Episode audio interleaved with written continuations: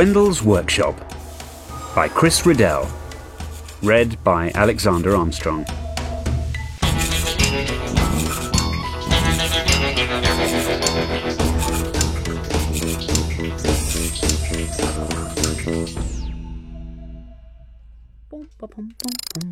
Wendell was an inventor. Hmm. Sometimes his inventions worked perfectly.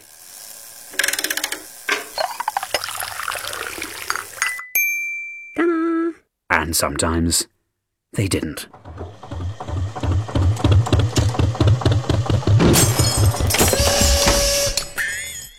Mm-hmm.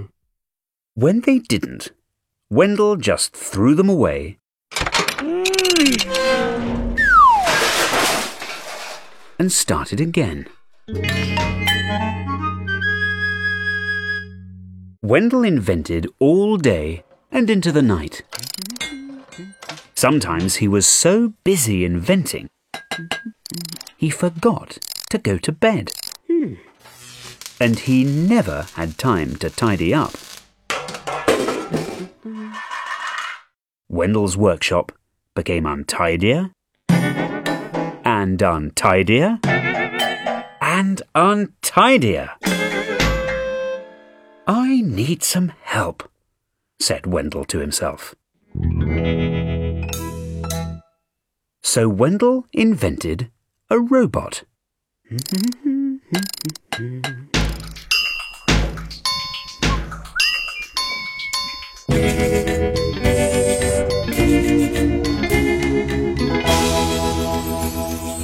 Ha ha. Clunk. Clunk. Clunk. I'll call you Clunk, said Wendell. Clunk set to work tidying Wendell's workshop. Hmm. he made the bed, folded the clothes, and mopped the floor. oh dear, said Wendell. Hmm. Clunk tried harder. he put the teacups in the sock drawer and filled the laundry basket with umbrellas. this isn't working, said Wendell. So he threw Clunk down the rubbish chute.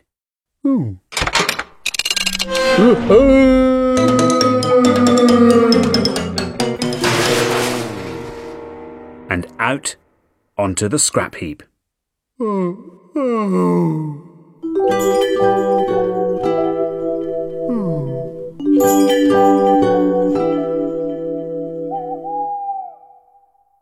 Inside the workshop, Wendell was inventing a new robot.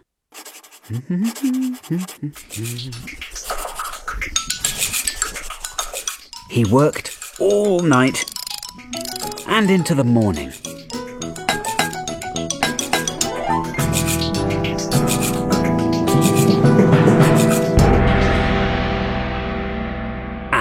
Last, it was finished.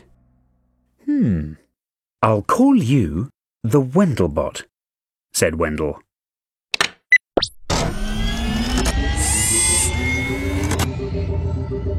Tidy, said the Wendelbot, its red eyes glowing. tidy, And it set to work.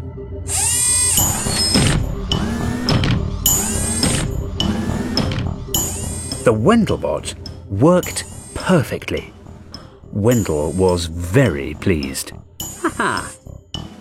But the Wendelbot didn't stop.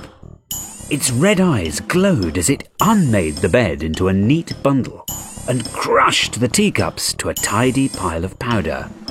tidy, The Wendelbot said as it shredded the umbrellas and flattened the laundry basket. tidy, Soon, everything was neat and tidy. All except one thing.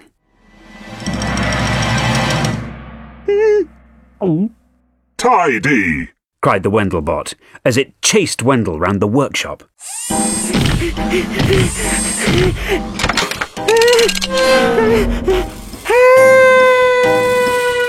Squeaked Wendell as he shot down the rubbish chute and out onto the scrap heap. Oh.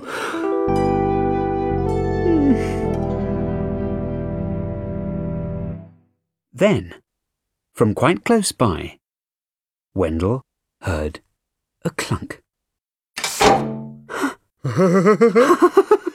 I'm so pleased to see you, said Wendell.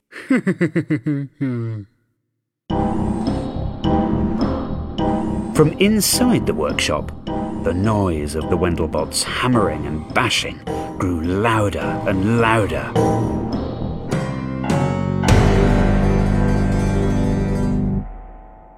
We need some help, said Wendell. But all we've got is rubbish. Clunk reached down and handed Wendell an interesting piece of scrap.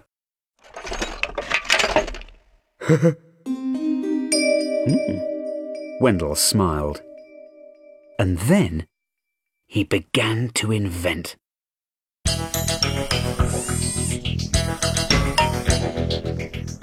All day and into the night, Wendell and Clunk were hard at work.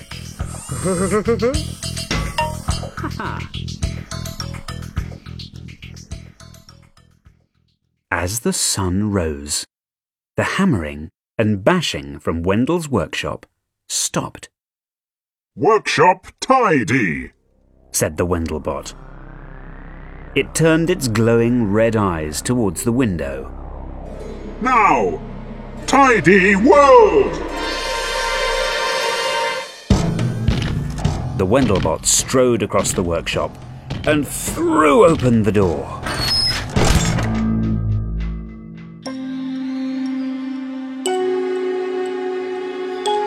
Good morning, said Wendell.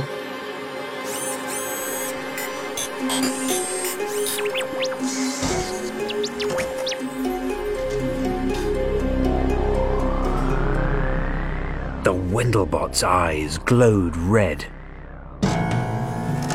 Tidy! It said. Untidy! Untidy! Wendell and his robot helpers shouted as they ran inside. Tidy! cried the Wendelbot, lumbering after them. But the robots were too quick for it. the Wendelbot's eyes glowed brighter and brighter as Wendell's workshop grew untidier and untidier. Tidy! Tidy! Tidy!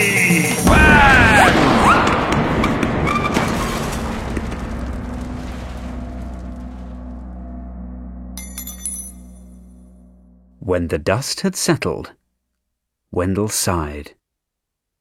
Oh, now we'll have to tidy up again, he said. But not too much this time.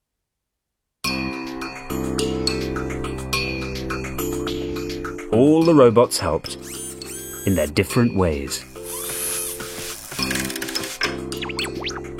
Not everything worked perfectly. But Wendell didn't mind. He just smiled, patched this, mended that, and made adjustments here and there.